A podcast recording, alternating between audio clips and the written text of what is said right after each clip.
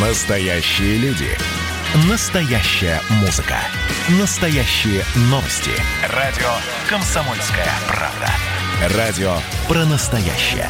97,2 FM. эм. «Экономика» с Никитой Кричевским. Здравствуйте, дорогие друзья. Как всегда, по средам у нас в эфире профессор Никита Кричевский, автор телеграм-канала «Антискрепа». И- Сами вы, дорогие друзья, вот сижу, жду, когда вы закончите, д- дядя Жень. У нас сегодня замена игрока. Да. Позиция. Я хотел сказать, как всегда, Никита Кричевский, как иногда, как сегодня. Так. Евгений Беляков. Ну, слава богу. Слушаю вас. Да, ну у нас э, дадим Алексею Иванову немножко отдохнуть от эфиров и от э, прочих редакционных активностей. То есть подсидели его. э, временно.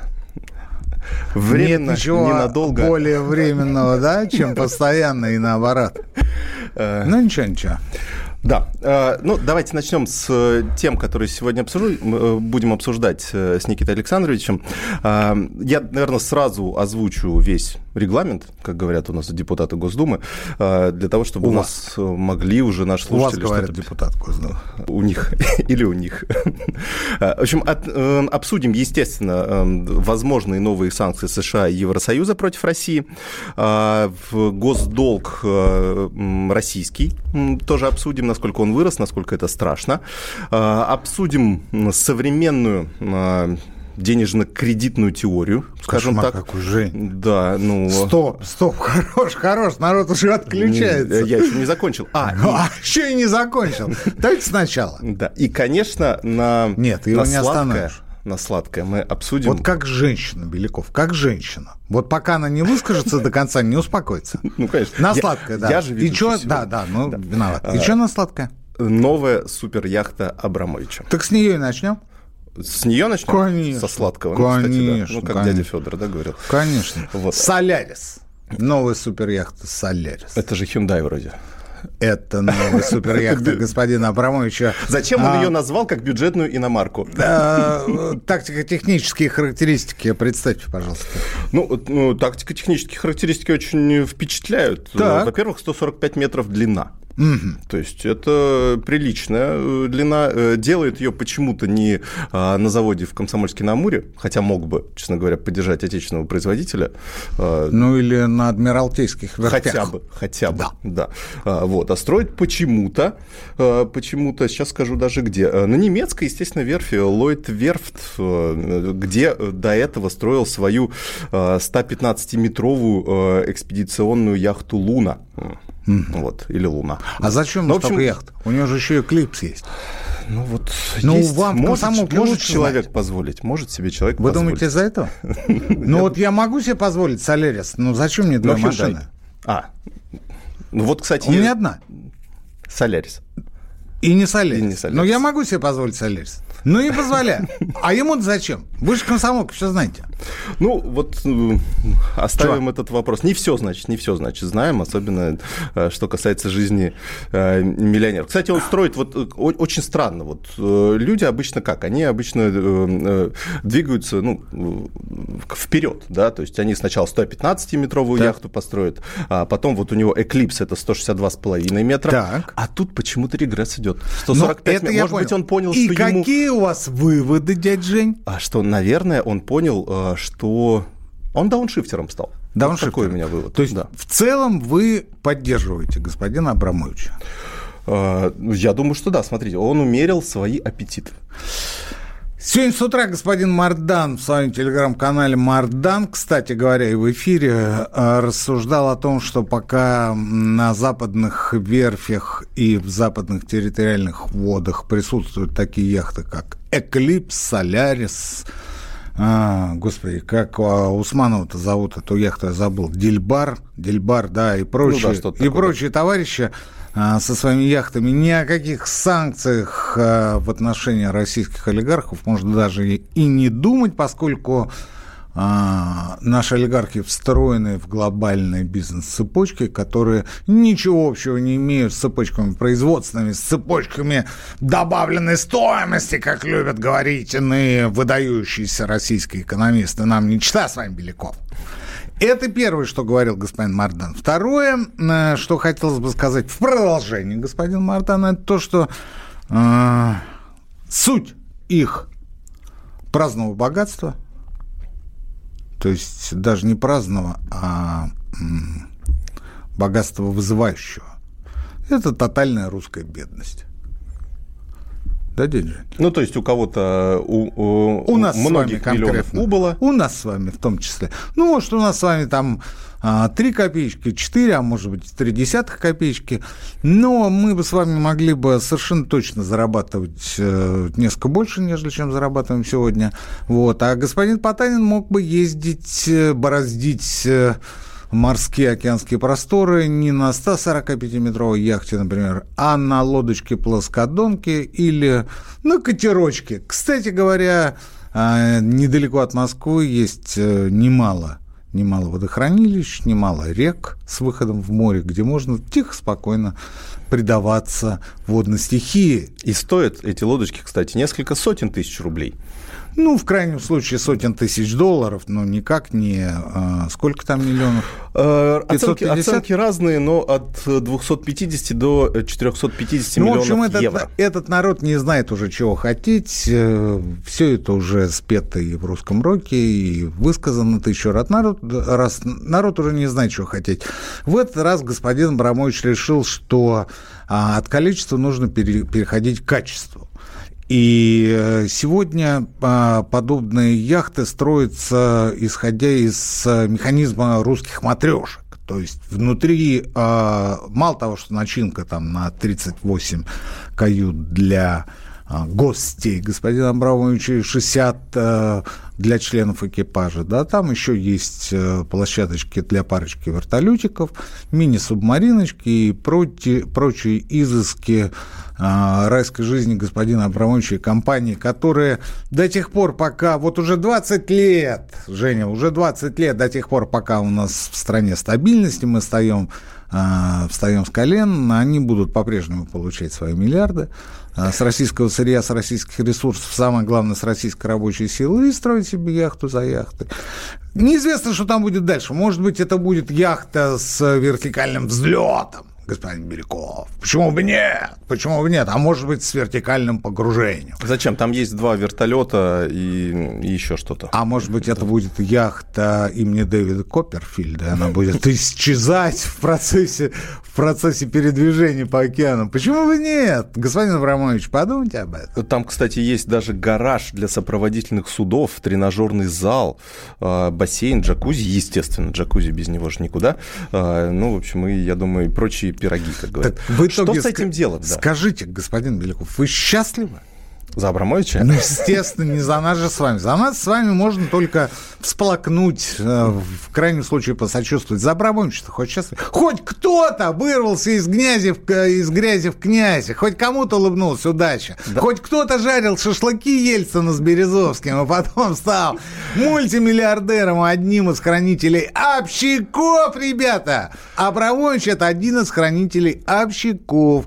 Мое личное предположение. Мое личное предположение. У меня нет абсолютно никаких доказательств. Впрочем, они в данном случае не требуются на протяжении более чем 10-15, а, а то и практически все 20 лет господин Абрамович контролирует те деньги, которые поступают от использования российских ресурсов. И, кстати говоря, никто иной, как Абрамович, в свое время, приблизительно 10 лет назад, был одним из тех, кто выступал гарантом соглашений между двумя ведущими акционерами Норильского никеля, господин Беляков между господином Потаниным и господином Дерипаской. Там 1% акций был оформлен на офшор, опять же, офшор господина Абрамовича. Господин Абрамович у нас отличился многими вещами, в частности тем, что в свое время выкупил а, профессиональный футбольный клуб ЦСКА. А, то есть он не только в, Америк... Э, да, в английский футбол ну, естественно, естественно, это было, естественно, это было завуалировано, э, формальным владельцем выступал господин Гиннер, но, опять же, так говорят. Опять же так говорят. А, а, за Сибнефть, которая в свое время они с Березовским хапнули за 100 миллионов, а Абрамович получил 13 с лишним миллиардов, господин Барамович буквально очень а, скоро, в течение там ограниченного количества времени, перевел цейсковцам по рекламному контракту несколько десятков миллионов долларов. Это было там в третьем-четвертом годах.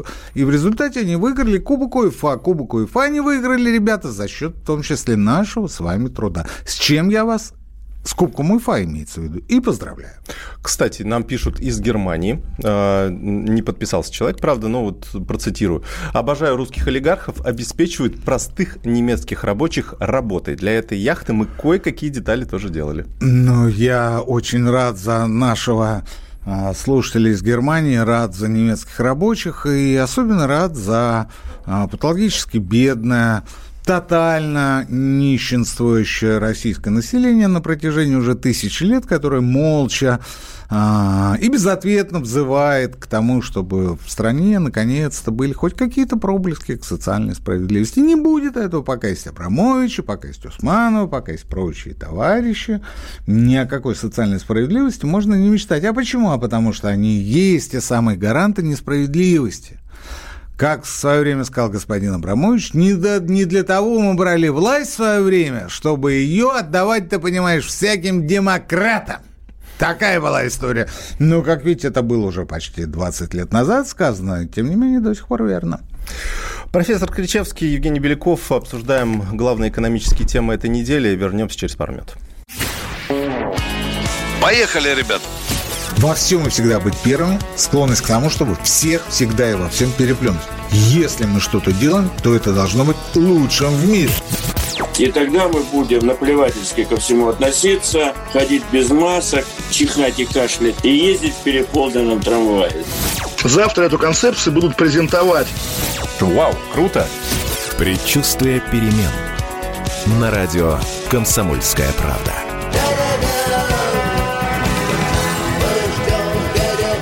Генерал таким свинцовым взглядом посмотрел на меня и сказал, Виктор, у вас идиоты есть в России? Я говорю, есть. Так вот они есть и у нас. Переживем.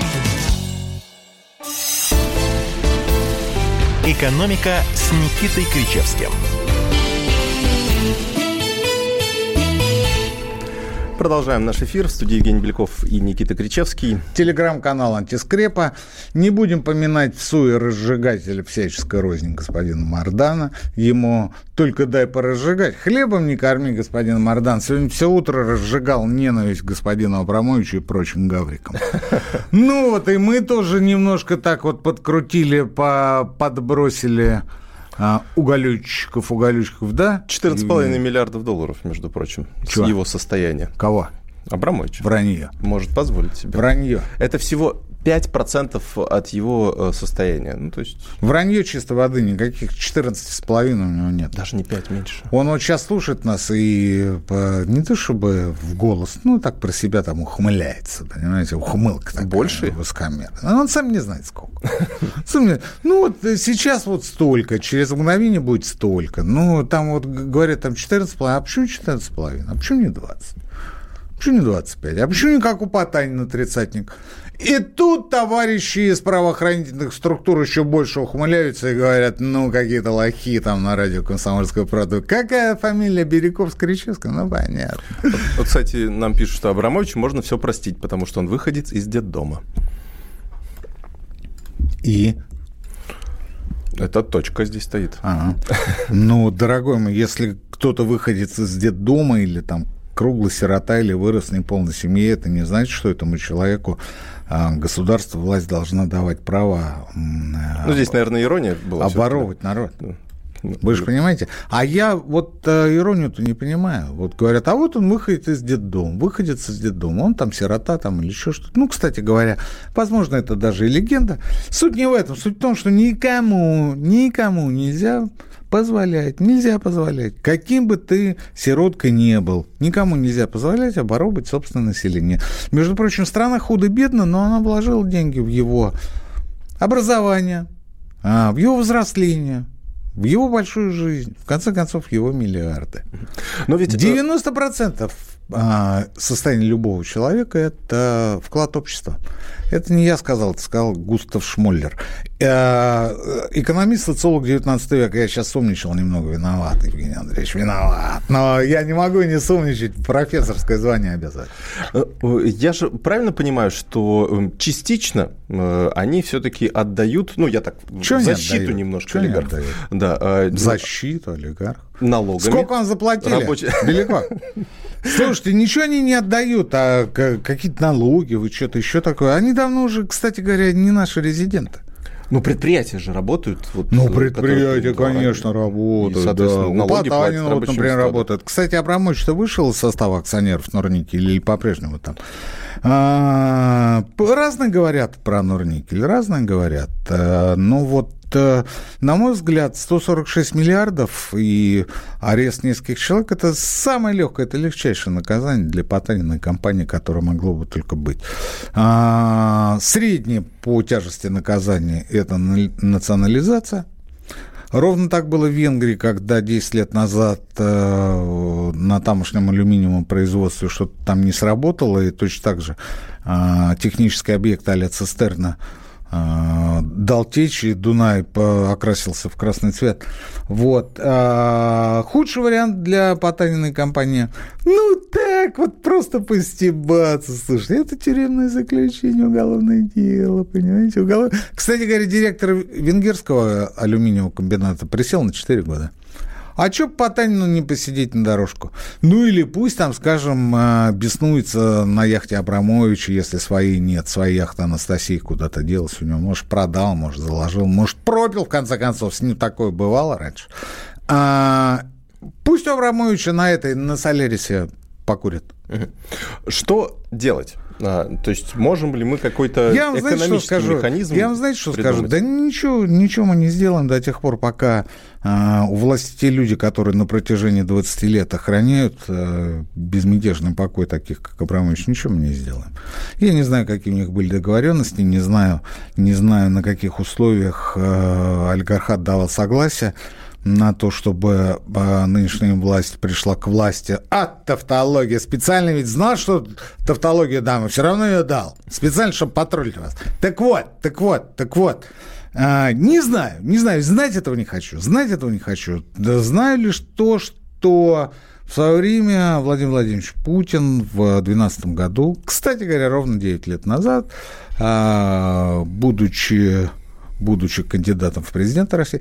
Тогда ведь, знаете, тогда ведь был вопрос, а изберут ли Владимир Владимирович президентом в 2012 году? Ведь конкуренция там предполагалась очень жесткая, но вот видите, избрали, избрали. Ну вот э, мы до последнего не были уверены, это был 12 год, я напомню. Степа иронию поняли, да? Так вот, он говорит, а что, говорит, ребят, мужики, мужики, говорят, может быть, закроем эту позорную похабнейшую подончную страницу в а, русской экономической истории под названием «Залоговые аукционы». Эти такие все, ну как так, Владимир Владимирович, мы же там все уже давно оплатили, модернизировали рабочие места, налоги и прочее. Ну как они оплатили, модернизировали, мы с вами видим на примере Норильского никеля и прочих катастроф, которые мы по большей части просто не знаем. Просто не знаем, они не долетают до широкой публики. Вот, и э, тогда эту тему как-то вот так вот замотали сказали, вы знаете, а он говорит, ну, может быть, как-то вот э, давайте закроем, закроем. Потому что ведь, понимаете, какая история? Понимаете, какая история? Э, понимаете, какая история, Евгений Андреевич? Понимаете, какая история? Э, почему у нас такой отвратительный деловой климат в стране? А потому что абсолютно большинство российского населения считает, что предпринимательство – это воровство. Да. Это воровство. Именно так. Это на протяжении всех 25 лет э, проведения социологических опросов самыми разными фондами. Левадой, фондом общественного мнения, ВЦИОМом. Все в той или иной форме говорят, вот на Западе это предприниматели. Своим трудом, своим горбом, а вообще Илон Маск. А вот что касается Российской Федерации, извини, извини, потому что воровство, потому что коррупция, потому что отжать денег а, из бюджета и активы у страны, и тебе за это ничего не будет. Вот климат отвратительный ровно из-за этого. Ровно из-за этого. Я много раз говорил о том, что слушайте, Слушайте, давайте сделаем проще. Вот не надо вот это windfall tax, да, windfall tax, то есть налог, принесенный угу. ветром, да, вот как вот было в 97 году в Великобритании, да, вот там вот ну, приватизировали. Что, а, что значит, да? а, а, все понятно. Приватизировали, да. а потом за несколько лет активы очень сильно выросли, и британское правительство говорит, слышь, деньжат ты верни. И они определились э, с ставкой налога, не соврать, по-моему, 23%. Не, я вот сейчас вот за точность не отвечаю, потому что с листа. А, ну, заплатили, как бы вопрос от закрыт. Как бы вопрос закрыт. Вот, по крайней мере, больше, больше не, не возникал. А сколько мы можем получить, кстати? Вот. Да, а, я, говорю, я говорю, слушайте, ну, наверное, это неправильно, потому что, ну, какой инфол через 25 лет после залоговых аукционов... Ну, абсолютно нормально, в ходе, мне кажется, подожди, в ходе которых э, был отжат Норникель за 170 миллионов долларов, а, извините, Владимир Олегович Потанин, 170,1. То же самое Сибнефть Абрамович там за 100 миллионов ушла. ЮКОС, любимый наш ЮКОС, Михаил Борисович Ходорковский, чуть ли не узник совести, чуть ли не Мандела живой. Не, ну его тоже забрали. Чуть ли не живой Мандела. Не в этом дело. Э, я говорю, слушайте, э, никакой налог, э, принесенный ветром, здесь невозможен, потому что за 25 лет они выжили из этих активов все, что могли. Ну, если даже объект под названием цистерна у Потанина разливает половину Северного Ледовитого океана, ну ладно, ладно, не половину, я пошутил. Вот. Ну, в общем, в общем, дошло, в общем, дошло. Так, наверное, надо бы вот обложить дополнительным налогом тех, кто принимал участие в э, залоговых аукционах и кто стал собственниками. Например? А, Абрамовича, угу. Потанина, Прохорова, прочих товарищей. Там, знаете, там и Новолипецкий медкомбинат, и Новороссийское морское пароходство, там много чего было, там 12 предприятий было в том году реализовано, и для всех, кто э, хочет уточнить и погрузиться в эту тему, наберите залоговые аукционы в любом поисковике, вам тут же кучу информации выдадут. Вот, кстати говоря, по итогам, по итогам, по итогам Forbes 2001 года среди, ну, я это говорил, Беляков, это для вас я повторяю, потому что вы человек у нас новый, юный, пришлый и вообще не в теме. Так вот, в 2001 году одним из миллиардеров списка Forbes стал, знаете, кто? Виктор Степанович, фамилия? Черномырдин? Так точно. О. Так точно. Человек, который всю жизнь, по крайней мере, в 90-е работал кем? Ну, в «Газпроме» он работал. Председателем правительства Российской Федерации. Угу. И вдруг он становится миллиардером. Долларовым миллиардером уходит в список Forbes вместе с Потаниным, Березовским, Прохоровым, Ходорковским и прочими Абрамовичами. Вот. Я к тому, что, я к тому, что а почему, почему, бы, почему бы не обложить дополнительным налогом вот тех, кто непосредственно участвовал в приватизации, в тех залоговых аукционах? Почему бы не признать эти сделки ничтожными? Ну, для этого нужна политическая воля соответствующее решение Государственной Думы. Это очень большая проблема. И здесь мы с вами а, выступаем в роли таких добрых сказочников, таких справедливоборцев. Ну, если э, возвращать назад, да, проворачивать этот фарш назад, э, то, ну, то есть, что мы получим от этого? То есть, это ж надо ставить новых управленцев, я не а знаю. А не важно, что, что мы получим. Мы, не а, национализировать? Мы, э, ну, а почему бы нет за ту долю, которую люди отжали, почему бы и не национализировать? А если согласятся заплатить, есть э, такой маленький-маленький получатель так, подобных средств, он называется Пенсионный фонд Российской Федерации. Угу. Вот туда. А почему нет? Кстати, сумму, э, наверное, обсудим уже э, через несколько минут. Не Никита будем Кричевский, обсуждать, Евгений. не будем.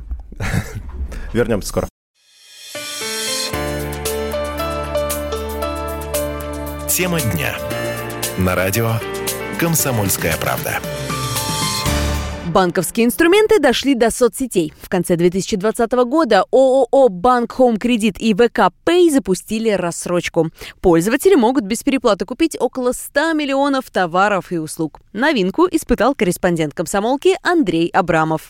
Мне 26 лет, и я буквально помешан на банковской теме. Посчитал своим долгом протестировать новинку первым. Если кто не знает, ВКПay – это платежная система внутри ВКонтакте. Через нее можно сделать перевод, оплатить услуги. И вот громкая коллаборация с банком Home Credit. Покупать в рассрочку можно у партнеров. Есть магазины электроники, собственный marketplace Home Shop и любимый россиянами AliExpress. Заявку на рассрочку подал в два клика, указал доход и через пару минут мне одобрили лимит на покупки. Сначала не поверил, что все так просто. Никаких договоров мелким шрифтом или навязывания кредитными менеджерами. Тут же отправился на виртуальный шопинг. Присмотрел беговую дорожку. В рассрочку на 4 месяца вышло чуть больше 8 тысяч рублей. Все честно, без переплат. Я пересчитал. Погашать рассрочку можно в личном кабинете ВК Pay или бесплатно подключить автоплатеж с обычной карты. Больше всего подкупил интерфейс системы. Получить рассрочку не сложнее, чем сделать пост ВКонтакте. Все интуитивно понятно. Ни разу не возник вопрос, что делать дальше и куда нажимать. А еще без скрытых комиссий. Все очень удобно. Шопинг не выходя из соцсети. Буду ли пользоваться еще? Однозначно. Тем более, что впереди 23 февраля и 8 марта. Тема дня. На радио «Комсомольская правда». «Экономика» с Никитой Кричевским – Возвращаемся в нашу студию. «Экономика со мной» есть такая программа на радио «Комсомольская правда» в студии Никита Кричевский. Женя Беляков со мной, да. На разогреве я у него сегодня. Не телефон, да, «Экономика со мной». Продолжаем. Да, я подкидыватель вопросов, да. А, на вентиляторах, видимо. А, а. Я хочу задать вопрос нашим слушателям, подключить их к нашей зачем? дискуссии. Тут, э, ну как, зачем? Да ну, чушь как? какую-нибудь напишешь. Нет, надо. Нет, пишут, кстати, очень интересно. Я вот потерял, правда... Не, ну если бы что-то интересное писали, так вы бы уже давно прочитали. Вот я сейчас, я исправлю сейчас, да. Просто Давайте. Было не остановить э, в прошлой части, поэтому... Ах вы гад, далеко. Ну ты посмотри, ну сплошные подставы, а. А, вопрос вам такой. Так что же, Да. Европа значит права? Что у нас диктатура? Три зна- э, э, Чего? вопросительных знака. А, вот тот факт, что вы сейчас слушаете программу «Экономика со мной», это первейшее доказательство того, что никакой диктатуры у нас нет.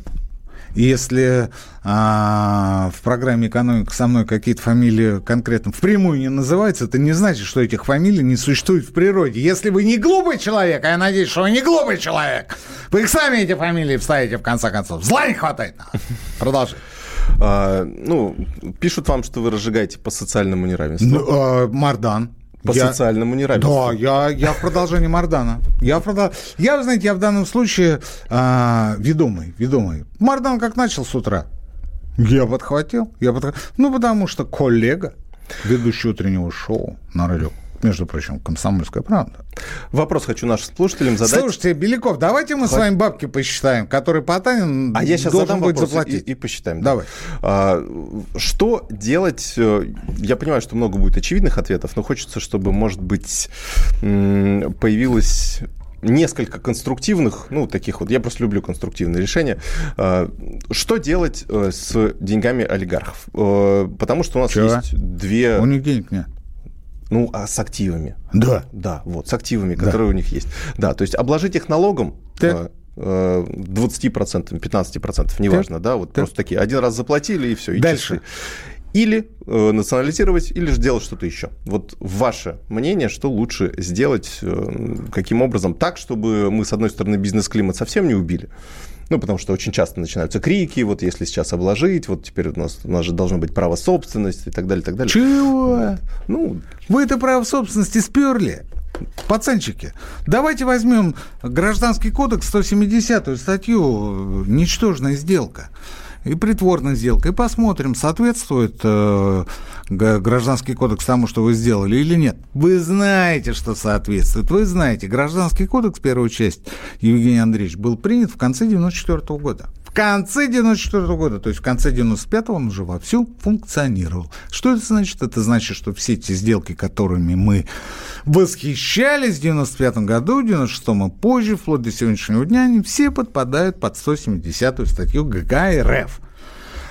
А, Больше того, больше того, формально залоговый аукцион вообще механизм их предусматривал, э, предусматривал предоставление, предоставление займов, займов правительству Российской Федерации под залог акций. Нескольких предприятия, которые были отобраны а, самими же олигархами через э, госкомимущество, через э, соответствующую комиссию. Вопрос э, в данном случае не в механизме, а в том, что деньги были предоставлены, и, кстати говоря, никакой особой необходимости в том не было, поскольку а, эти деньги покрывали всего лишь 3% по дефициту федерального бюджета тех лет. А, но самое интересное, самое интересное в том, что, а, в тех банках, которые предоставляли кредиты под залог акций этих компаний, а какие-то банки были Потанинский банк, банк Ходорковского там и прочие банки, это банк Березовского с Абрамовичем. Вот. А в этих банках э, лежали на депозитах и обслуживались э, счета Минфина, счета федерального казначейства, которого тогда, ну вот э, я сказал да, применительно к сегодняшнему дню, а таможни, например, в Аннексиме. Вот. И, и люди по... на 2% эти жили, да? Да, да, по сути, по сути, по сути, по сути, правительству, э, правительство спонсировали, субсидировали деньгами само же правительство. Но второй момент заключается в том, что э, в бюджете 96 -го года никаких средств на возврат этих кредитов предусмотрено не было. То есть с самого начала операция напоминала ничтожную сделку, которая подлежит расторжению по Гражданскому кодексу Российской Федерации. Вся задача Государственной Думы в настоящий момент, вот можете прямо записать это там, на стенке где-нибудь, на кухне, передать там депутатам. А, сейчас расскажу. Вот. А в том, чтобы принять соответствующий законопроект о том, что по сомнительным приватизационным сделкам отсутствует срок давности. И все, больше ничего не надо. Но кто этим будет заниматься? Депутат Макаров, который вчера улетел на Мальдивы, и я у себя, и в телеграм-канале Антискрепа, и в Фейсбуке повесил фотографии. А у меня знакомый... А он, он вам прислал оттуда, да? Знакомый, так оказалось, э, летел с ним в бизнес-классе. А, а, и э, можете себе представить, 8 утра, вчера, 8 утра, и начинает булькать телефон. Буль, буль, буль, буль, буль. Я думаю, 8 утра, что случилось-то, да? А это, оказывается, мой друг присылает мне фотки господин Макарова, который прилетел и собирается на выход. И говорит, я говорю, господи, кто это? Он говорит, народный избранник, депутат Макаров. Я говорю, завтра рабочий день. Он говорит, ну, наверное. Но депутат Макаров улетел, потому что он от нас, видимо, устал. Вот. Тот-то предприниматель, коммерсант э, не самого а, крупного, даже не самого сред, э, среднего пошиба, это э, скорее малопредприниматель, ресторатор, далеко не самый крупный. Ну вот в декабре смог за недорого купить, когда еще была пандемия, когда все было закрыто, смог купить билеты до Мальдив и семью летел. А тогда же по, по дешевке распродавали и путевки на самих островах. Вот. И улетел. А тут оказалось, что он летит не один, а самим депутатом Макаровым. Ну, у меня, кстати, к Макарову нет претензий. Он очень хороший депутат, ну, в отличие от многих. Вот, а, очень много отдельных вещей. Я бы мог много Хранитель рассказать. бюджета. Я бы мог много рассказать о депутате Макарове. Приведу всего один пример, когда, не соврать, по-моему, в 2015 году он принимал, не принимал, а, а он был а, автором законопроекта о заморозке коэффициента дефлятора для предпринимателей на ЕНВД. Ну, вот тогда была целая шумиха, что вот кризис там, 14 год, э, санкции и падение курса рубля, очень немаленькое, да? Вот. Ну и поэтому, поэтому, в общем, а, в связи с тем, что давайте э, заморозим коэффициент дефлятор, то есть не будем пересчитывать э, сумму налога на вмененный доход, который уплачивали малые предприниматели тогда. Вот. И в соответствии с пожеланиями трудящихся Макаров пошел навстречу, и первым пунктом вот как раз вот шла заморозка этого коэффициента дефлятора. А вторым пунктом а, шел пересчет, шел пересчет а, коэффициента, по которому контролируемые иностранные компании – определяли сумму, а, которая, ну, как сказать, э, пересчет, который из долларов в рубли, то есть коэффициент, да, а, накладывал на них обязательства по уплате дополнительных налогов, и они подлежали особому контролю со стороны налоговых органов.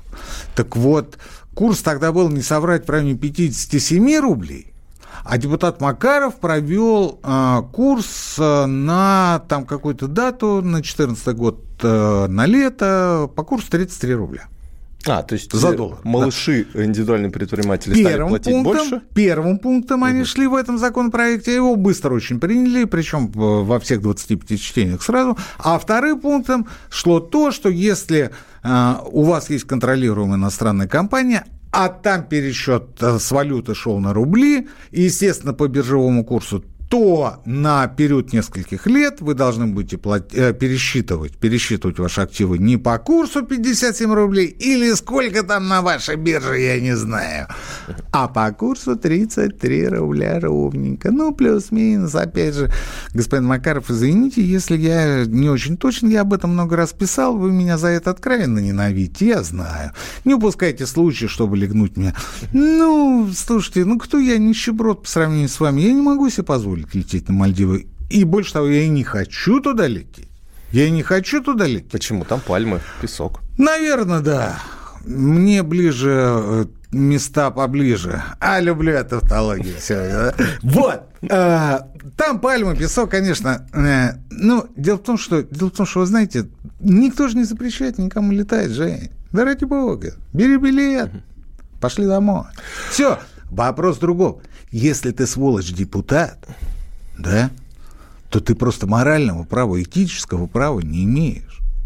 23 февраля, накануне рабочего дня, тяжелого рабочего дня, накануне послания президента, который может состояться в любой день, просто брать билет и бизнес-классом улетать. А бизнес-класс там стоил, ну, несколько миллионов рублей, потому что наверняка ведь брал не заранее, там, в декабре месяце, а за несколько дней. Да, наверное, поменьше все-таки. Ну, вот хорошо. 200-300 тысяч хотя бы. За все. А, за ну, если все. Всю семью, на то круг, да. Согласен, на да. круг получалось вот столько, потому что а, Мальдивы удовольствие не дешевое. Не дешевое. Ну, улетело, улетело, и бог бы с ним. И вот из таких вот товарищей, из таких товарищей у нас и состоит та власть, которая стоит на страже яхты «Солярис» господина Абрамовича. И пока такие, как Макаров, отдыхают на Мальдивах, господин Абрамович может спать. Как, Евгений Андреевич?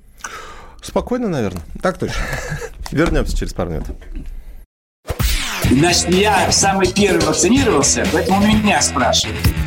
Поехали, напились и давай, значит, все. Нет больше СССР, мы создали Содружество независимых государств. И скорее хозяину, Бушу, старшему президенту США звонить. Назначьте везде русских, и многонациональные регионы были бы довольны. И дайте больше прав регионам и больше прав предприятий. Итоги с Жириновским. Каждую пятницу на радио «Комсомольская правда».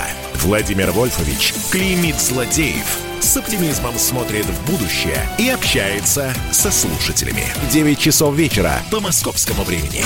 Я все могу сделать. Запросто наведу порядок. «Экономика» с Никитой Кричевским –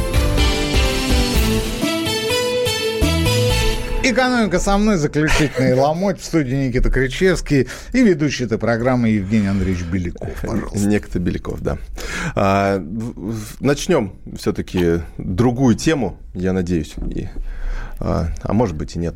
Вот я посмотрел капитализацию Нурникеля, кстати, сколько а, стоит другую тему он начал. эта компания, да. Все хочет обуть не, Потанина. не могу, не отпускает меня большие цифры. 4 триллиона рублей. Вот и она. Сколько вот, вот грубо говоря, сколько мы можем из этой суммы взять 30%. на народные нужды? Ага, то есть у нас не ну десятина. Какие нахрен народные нужды? В Она... пенсионный фонд. Ну, а чьи это нужды тогда? Это не народные нужды, это нужды пенсионеров. Хорошо. А, так, 1,2 триллиона мы, значит, туда. Это 53 миллиарда. Вот у меня есть Долларов. умная машинка. Да. Долларов. А зачем? Мы же в России живем, у нас в рублях все. 53 миллиарда, потому да. что у него да, совокупное состояние тридцатник. Ну, не, вот не, на, не... на, прошлой, а, да, на прошлой неделе. На прошлой неделе. Вот. А, Ой, слушайте, там за мной уже, по-моему, пришли. Да, вот стоят, да. Стоят. Дай бог, дадут довести до конца. Вот. У него 30%. Плюс я считаю, что... Ну, как нас учит президент? Ну, это же по закону. Ну, это же по закону, Евгений Ну, это по закону.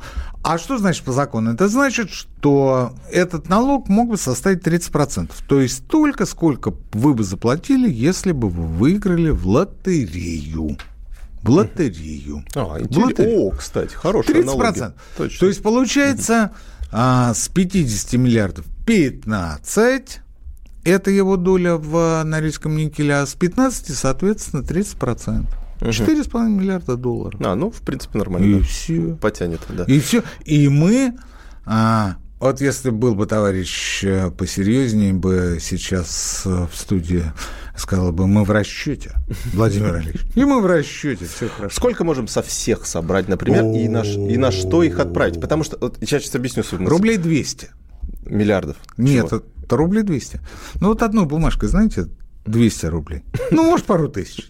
Мне сложно судить, потому что, да, потому что э, будут сутяжничать, будут доказывать, э, начнут э, жуткую безумную кампанию в прессе, будут орать на всех углах, что э, у, убивают деловой климат. Лоббисты в Госдуме, да, Обязательно за недорого. Каждому будут э, чемоданчик небольшой приносить э, с несколькими там тысячами, десятками тысяч долларов и будут говорить, а, слушайте, а у Кричевского, который это предложил, на самом деле хвост растет.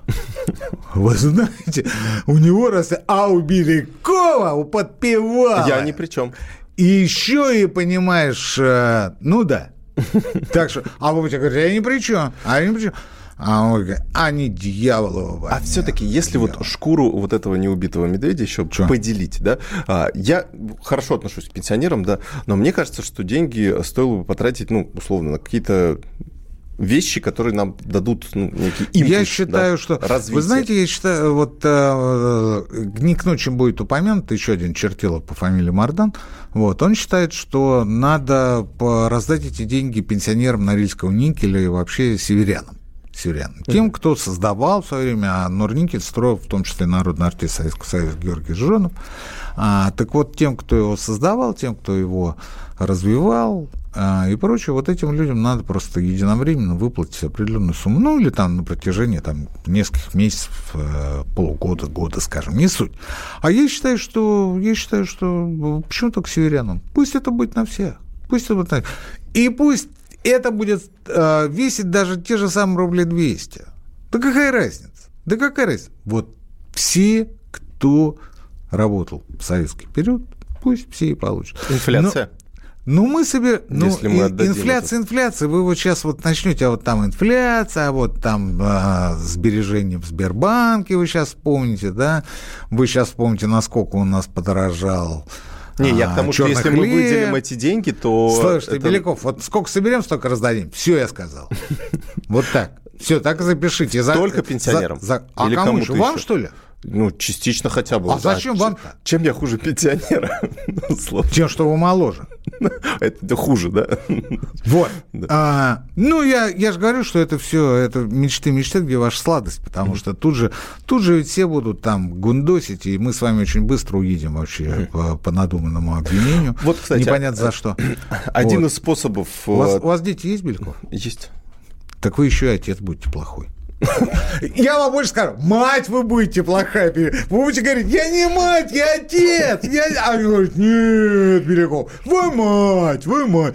Поэтому, поэтому еще и по этой части прилетит. Ой, столько всего будет лететь, что вот без первого лица, ну никак.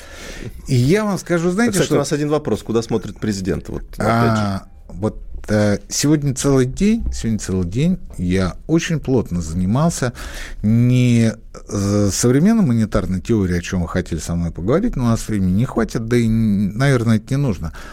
А вы не поверите, косыгинскими реформами. Угу. Вот столько литературы сегодня просмотрел, прочитал, проанализировал. В общем, э, согласился с выводом одного из авторов, что ноги Косыгинской реформы растут из э, позднего Сталина. Угу. Из позднего Сталина. А который писал и о многоукладной экономике, и о том, что капитализм это то, что я говорю постоянно, что есть капитализм и в чем его отличие от социализма. Это а, права собственности на средства производства, то есть э, в социализме это общественная государственная собственность на средства производства, да, это директивное ценообразование и централизованное планирование. Вот три фактора, три показателя, три отличительных принципа, которые а, говорят о том, что перед вами социализм, и перед вами капитализм. Вот товарищ Сталин говорил в 1952 году о, э, в, в, в большой работе о некоторых проблемах социалистической экономики, он говорил о том, что э, у нас многоукладная экономика, и это хорошо, это достойно, и надо идти по этому пути, и а, сохраните артели, артели, простите, и а, кооперативную собственность, то есть колхозную, колхозную собственность. Мне да? кажется, очень похоже на нынешние лозунги. Вот. И, и много чего другого он говорил. И много чего другого. После этого пришел господин Хрущев, все это дело поломал, артели национализировал, в стране начался шмоточный голод, а, плюс в стране начался, поскольку колхозы точно так же начали национализировать, еще и продовольственный голод, Новочеркасск, дорогие товарищи кино. А, и в итоге мы начали закупать зерно в Канаде. И я вам должен сказать, что Косыгин просто пытался хоть что-то восстановить. Но знаете, что его убило? Знаете, что его убило? Его убила парт номенклатура. Та самая бюрократия. Она его сожрала. Последний вопрос, который обязательно нужно задать. Никита Александрович, создайте какую-нибудь партию. Идите Смысл? на власть. Смысл? Как вы ее назовете? Смысл. Мизес говорил, а, экономист просто обязан быть беспартийным, поскольку если он вступит в какую-нибудь партию, ему придется подчиниться ее принципам. Даже если он с ними не согласен. Во благо экономики. Спасибо, увидимся через неделю. Экономика.